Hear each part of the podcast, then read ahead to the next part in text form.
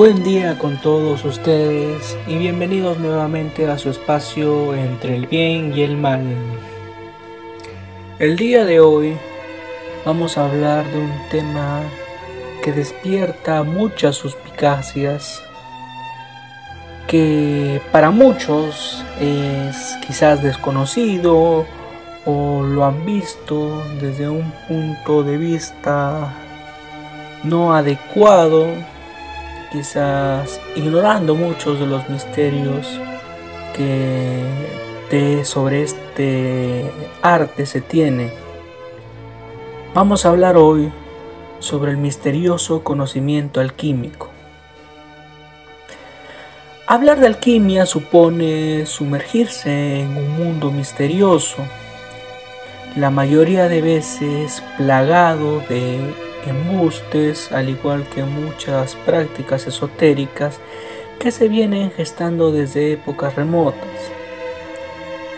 Pero uno al repasar los textos alquímicos, los cuales se encuentran colmados de símbolos y dibujos extraños, escritos de manera críptica y bastante oscura, y esto no hace más que enardecer aquel temor natural del hombre por lo desconocido, pero que en las mentes más brillantes, más prolijas y más curiosas, desata la inquietud por descifrar aquellos relatos alegóricos y permitirse comprender el misterio que sus representantes intentaban ocultar a los profanos.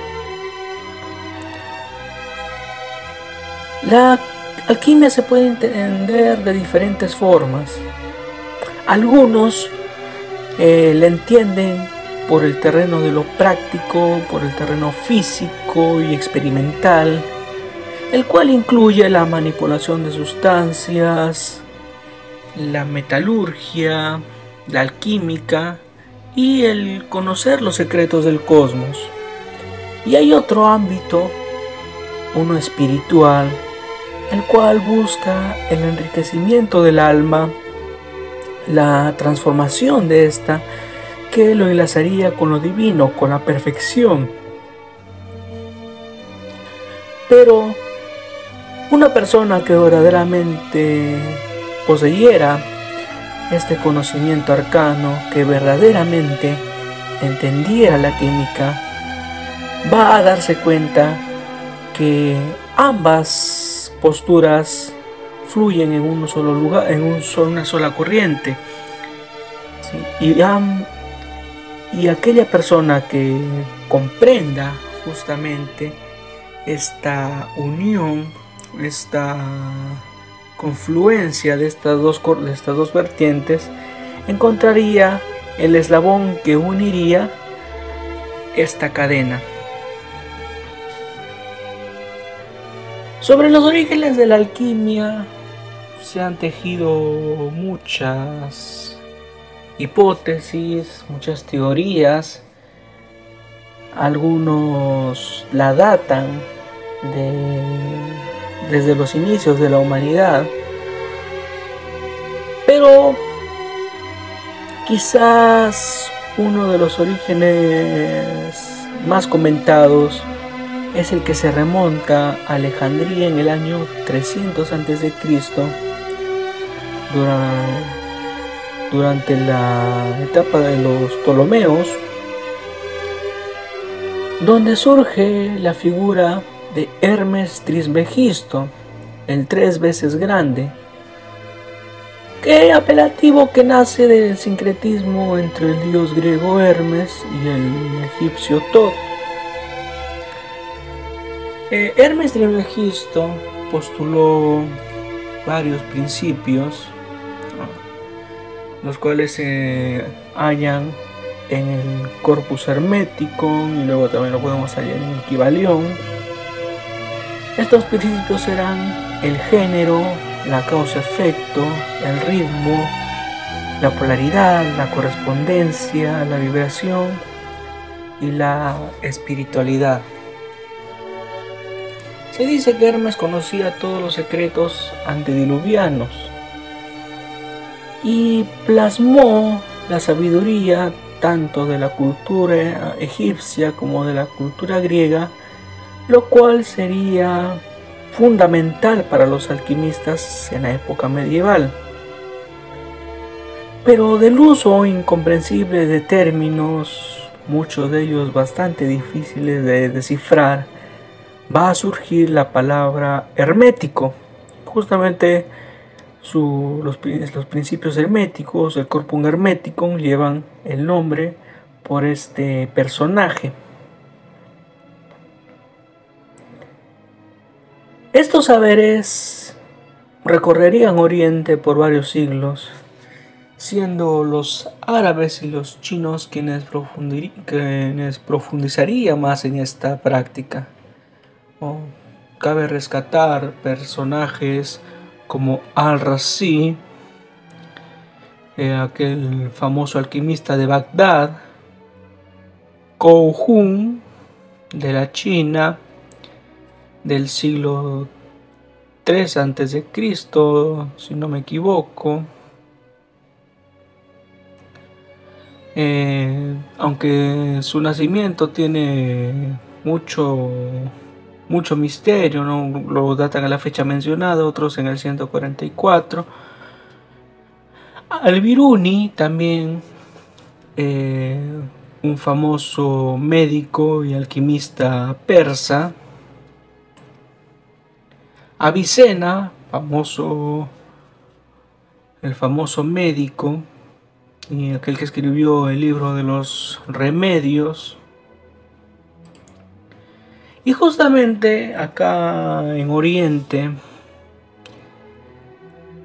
surge la palabra alquimia que no viene a ser más que una fusión greco-árabe, alquimilla, la cual tiene por significado vaciar o verter.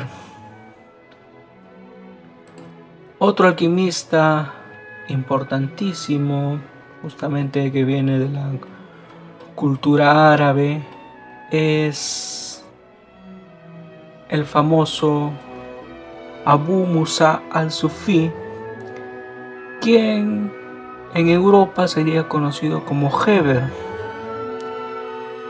Los textos de Heber fueron llevados a Europa, fueron estudiados allí y en cuanto a la relación que aún había en ese tiempo entre España y los musulmanes, olvidamos, eh, Andalucía aún se encontraba en esos tiempos bajo el mando musulmán y lograron traducir varios textos alquímicos, lo cual permitió justamente dentro de estos el trabajo de Heber que la alquimia llegue Europa y se empiece a expandir sobre todo en Italia y en el sur de Francia.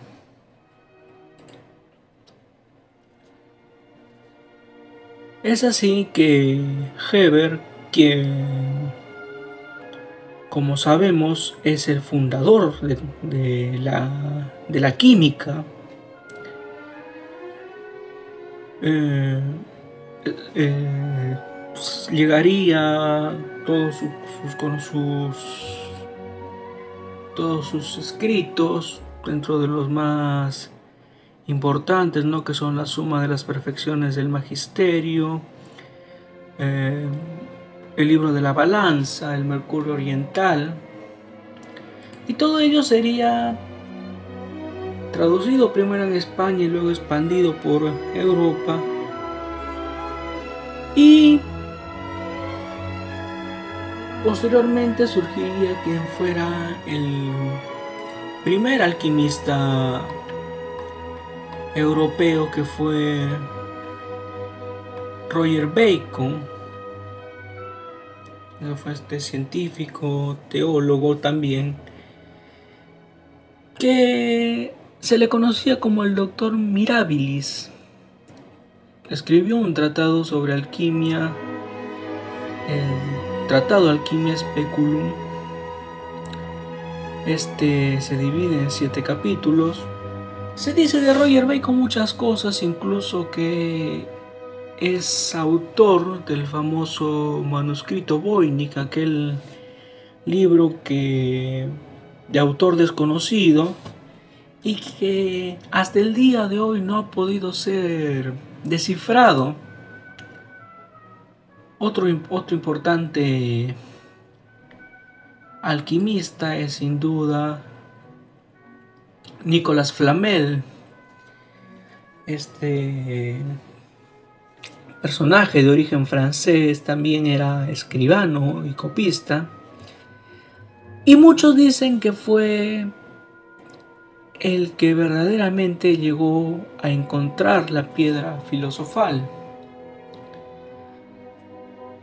Flamel por su fama llegó a viajar por toda Europa, sobre todo en España, donde fue estudiante de griego antiguo y también de la Kabbalah.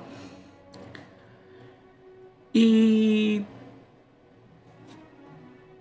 el día de hoy quizás es uno de los alquimistas que en la cultura, en la cultura popular es más conocido ha aparecido en muchas películas, quizás la más famosa de todas ellas, la de Harry Potter y la piedra filosofal, donde es, mencionado, y también en la, en la obra posterior de Animales Fantásticos, donde ya aparece en sí el personaje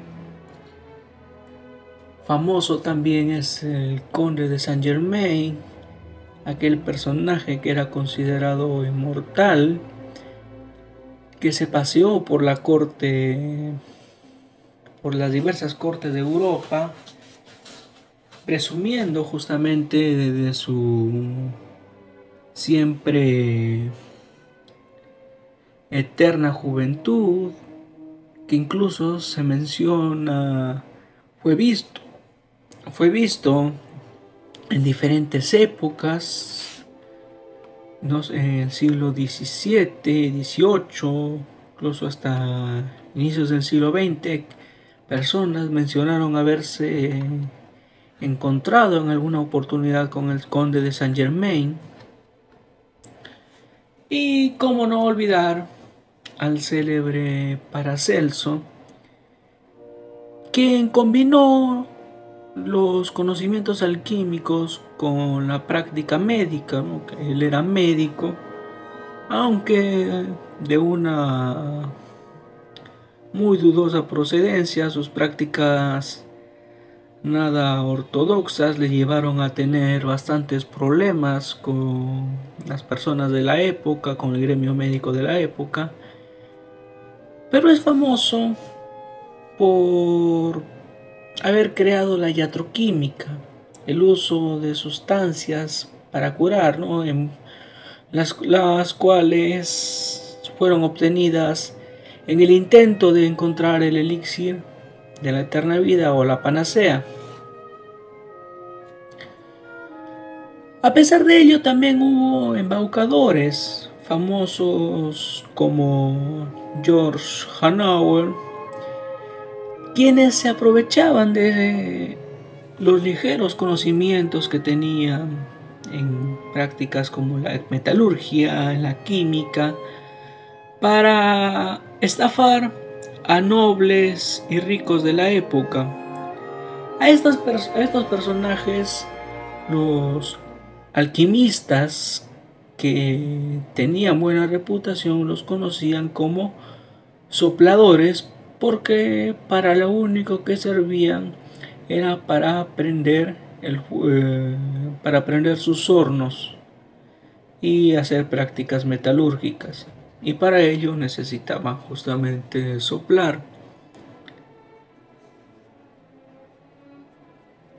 Bien, este arte posteriormente se iría fusionando con otras prácticas sobre todo con la astrología, con la metalurgia, con la herbolaria, con la química, pero también con otro tipo de prácticas como la numerología y el gnosticismo también que llegó a tener influencia sobre la alquimia.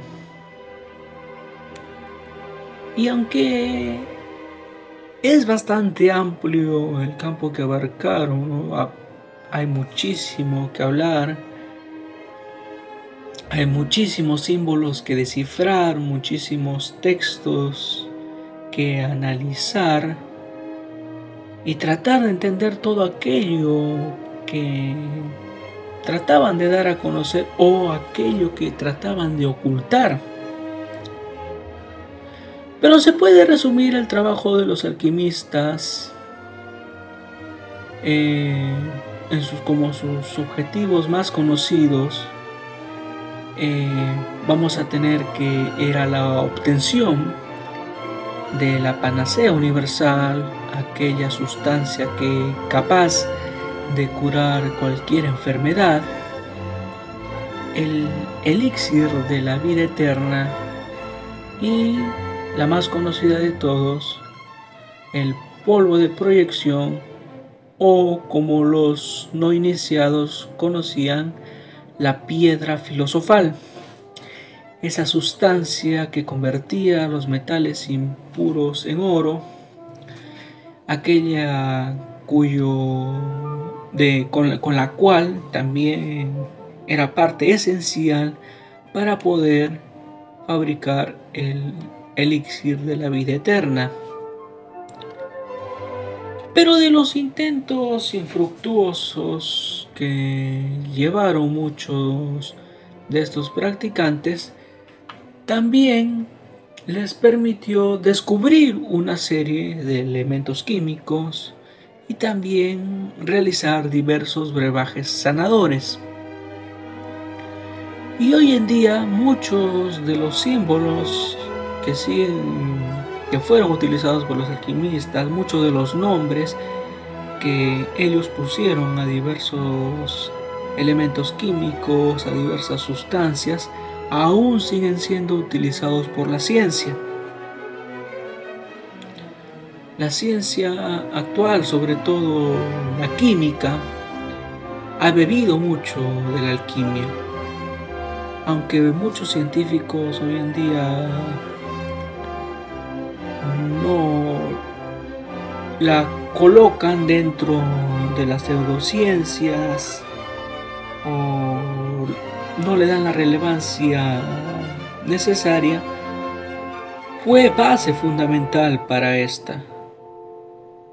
Y muchos son los que desdeñan estas teorías, olvidando su sentido metafórico, lo que mencionábamos al inicio de las dos corrientes que se unen de la alquimia, la parte espiritual y la parte física, ¿no? Y es preciso rescatarla como parte del saber filosófico, el cual es muy necesario para nuestra vida.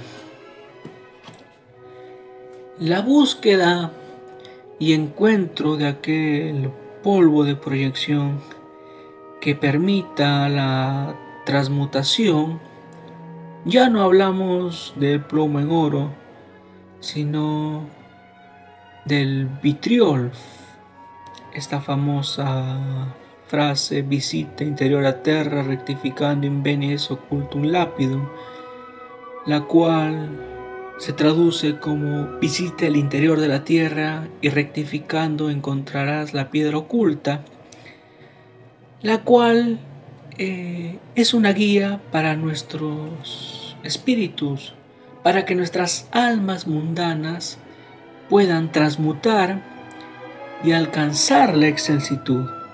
El famoso solve et coagula, en el cual se resumía todos los principios alquímicos.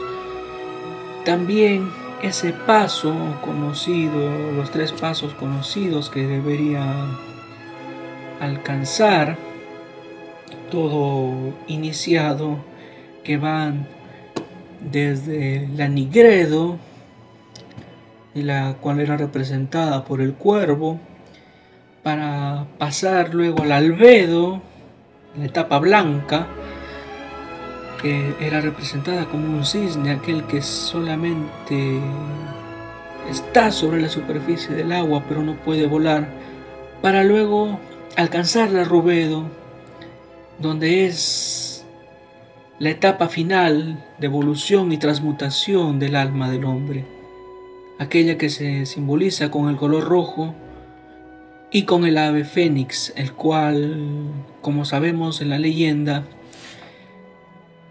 muere consumido por el fuego, pero posteriormente renace de sus cenizas, así como cada uno de nosotros una vez que abandonamos nuestros espíritus mundanos en la Nigredo y vamos cada vez creciendo más para alcanzar la albedo, pero no nos conformamos con esto y queremos seguir y alcanzar la excelsitud a través de la rubedo. Y todo eso no se halla si no es con el conocimiento, con la sabiduría, con la ciencia. Con el uso correcto de esta, lograremos la inmortalidad simbólica a través de nuestras obras imperecederas. Este secreto que conocieron muchos personajes que hoy reviven cada vez que los evocamos. Muchos personajes de siglos pasados que lograron trascender no encontrando un elixir que los vuelve inmortales, sino con sus obras y que cada vez que las recordamos, ellos vuelven a vivir. Bien, esto ha sido todo por hoy, un pequeño resumen sobre la alquimia hay muchísimo, muchísimo que hablar sobre ella. Y quizás haya otra oportunidad para mencionar muchos más de los misterios que esta presenta. Nos vemos en un siguiente capítulo en su programa Entre el bien y el mal. Hasta la próxima.